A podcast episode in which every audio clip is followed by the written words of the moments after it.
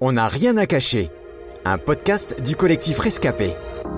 Bonjour Sandrine. Ah, bonjour euh, Hélène. Alors tout d'abord un immense merci euh, d'avoir répondu favorablement à notre invitation euh, pour aborder un sujet extrêmement douloureux et bien souvent tabou, à savoir la perte d'un enfant. Alors Sandrine, si tu es là pour répondre aux questions de ce podcast, c'est parce que tu sais ce que c'est de perdre un enfant. tu as en effet été enceinte de jumeaux lors de ta première grossesse. Euh, peux-tu nous expliquer ce qui s'est passé justement? Donc ma première grossesse, on était mariés depuis pas très longtemps avec mon mari, on était très heureux. Et assez rapidement, j'ai commencé à avoir des, pertes de sang. Et euh, donc mon médecin euh, m'a rassurée. Donc bah, j'ai continué la vie normalement. Mais j'ai continué aussi de, perdre du sang, euh, pas beaucoup, mais un petit peu tous les jours. Et jusqu'au moment où, euh, où c'est devenu vraiment beaucoup plus important et euh, où j'ai vraiment senti que j'étais en train de faire une fausse couche. Donc là, j'étais à un mois et demi de, de grossesse. Et donc quand la sage-femme qui était là-bas aux urgences m'a fait l'échographie, donc elle m'a expliqué, elle m'a dit en fait c'est parce que vous aviez des jumeaux. Oui, effectivement, vous avez fait une fausse couche. Et donc il y en a un des deux bah, qui, qui est parti. Mais par contre, pour bah, celui qui reste, tout va bien, il n'y a pas de souci particulier. Et donc bah, j'ai fait l'échographie des trois mois, tout allait bien. Quelques temps après, j'ai commencé à nouveau à avoir des pertes, mais liquides. Arrivé à l'échographie des, des cinq mois, sur l'écran, on voit rien que l'écran est, est noir.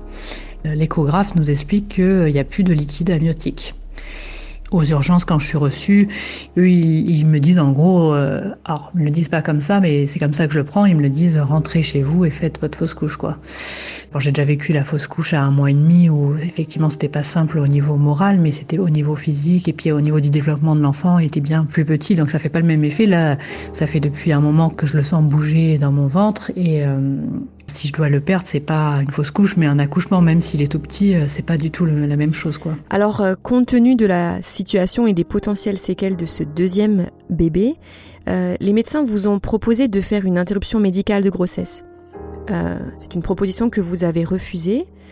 Peux-tu nous y expliquer pourquoi? Il nous explique hein, que la grossesse pourrait continuer de se poursuivre, mais qu'en fait notre bébé, il a toutes les chances d'avoir euh, plusieurs malformations au niveau de son corps. Ils peuvent pas savoir à l'avance s'il va réussir à respirer, malgré le stade de la grossesse qui est déjà à plus de 5 mois, on a la possibilité de faire une interruption médicale de grossesse.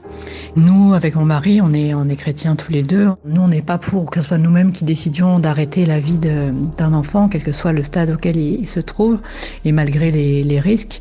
Et aussi bah, parce que on, pensait que Dieu pouvait faire quelque chose. Euh, mais à 22 semaines de grossesse, c'est-à-dire 5 euh, mois et demi, euh, le travail s'est déclenché spontanément tu as donc accouché euh, naturellement par voix basse, euh, tu as vu naître ton enfant, le petit Ethan, mais malheureusement il n'a vécu qu'une euh, petite heure et demie. Comment as-tu vécu cet accouchement? Alors je pense qu'on l'a déjà vécu certainement différemment tous les deux. Mon premier réflexe quand j'ai commencé à avoir des contractions, c'est que j'ai eu peur. Et en fait, sur le moment de l'accouchement, moi, avec mon mari, on s'est senti porté bah, par nos proches, porté par aussi les prières. Euh, j'ai pris la péridurale, mais bon voilà, toutes les sensations, les douleurs, je les ai bien senties, plus toute la partie morale où on sait qu'on va accoucher d'un enfant qui va pas vivre, bah forcément c'est pas facile non plus. De malgré tout d'accoucher d'un enfant vivant, ça m'a ça m'a aussi euh, aidé, même si euh, voilà il aurait pu aussi ne pas vivre parce qu'à cet âge-là, un accouchement peut être difficile pour le bébé. Alors Sandrine, tu as donc perdu non pas un, mais deux enfants. Bien sûr, on peut se demander si tout cela aurait pu être évité, si tu avais été prise en charge plus tôt, en as-tu voulu à l'équipe médicale? As-tu pensé porter plainte? As-tu été en colère contre Dieu puisque le miracle que tu attendais n'a pas eu lieu? Par rapport à l'équipe médicale, notamment mon médecin traitant qui m'avait dit vous inquiétez pas plusieurs fois, bah, je n'en ai pas voulu parce que moi je, sais qu'il n'y a pas de hasard et que c'est pas qu'une question de personne. Euh, et à côté de ça, c'était une, bonne médecin traitant donc. Euh, Peut-être que je m'en suis voulu un peu à moi-même de pas m'être rendu compte plus tôt ou me dire qu'est-ce que j'aurais pu faire autrement, est-ce que j'aurais pu par exemple ne pas travailler ou et donc j'ai pas du tout eu l'idée de porter plainte, mon mari non plus. Euh, et par rapport à Dieu, on est passé par plusieurs stades, euh, enfin les stades classiques qu'on connaît du, du deuil, hein, euh, mais J'en ai pas voulu à Dieu, même si c'est vrai que je m'attendais à, un miracle, parce que je sais que Dieu, il est capable de faire des miracles. Euh, y a moi, il y avait un verset qui me parlait beaucoup dans la Bible, qui dit dans mon livre, sont écrits tous les jours qui m'était destiné, en parlant d'un enfant qui est dans le ventre de sa maman, que Dieu sait à l'avance en fait tous les jours qui lui sont destinés.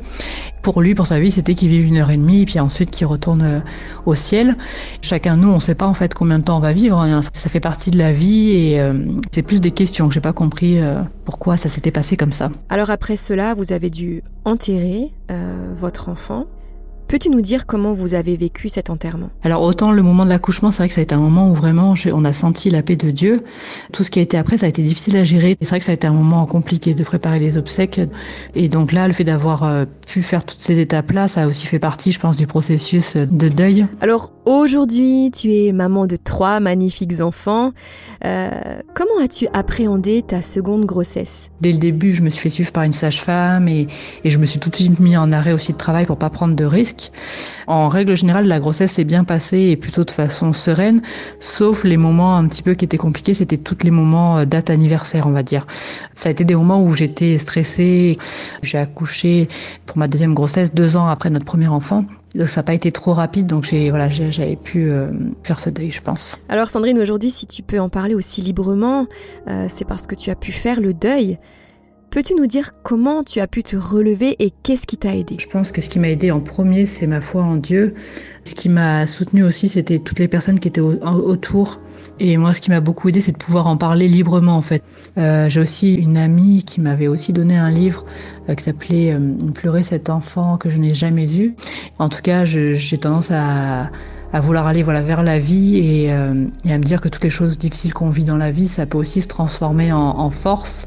C'est plus un sujet tabou et finalement j'ai croisé aussi plein de, de personnes à qui c'était arrivé euh, et je pense que c'est là où c'est plus difficile, c'est quand on le vit tout seul. Pour finir, euh, quel message aimerais-tu laisser aux parents, aux mamans qui passent par le deuil d'un enfant? Peut-être le message que je pourrais laisser, c'est de dire bah, de, de, voilà, de trouver des personnes à qui euh, parler, moi, c'est quelque chose qui était important pour moi, c'est que ça soit pas euh, un sujet tabou euh, pour nos enfants, que ce soit pas quelque chose qu'ils découvrent quand ils ont 15 ans où on leur explique qu'ils avaient un grand frère. Du coup, on en aura parlé assez naturellement.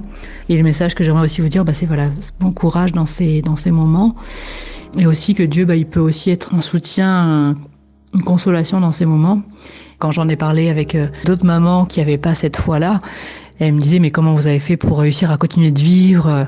Vraiment ça, ça a fait la différence. La, la foi qu'on a en Dieu, ça a tout changé quoi. Un immense merci Sandrine. C'était On n'a rien à cacher, un podcast du collectif Rescapé produit par Trésor Média.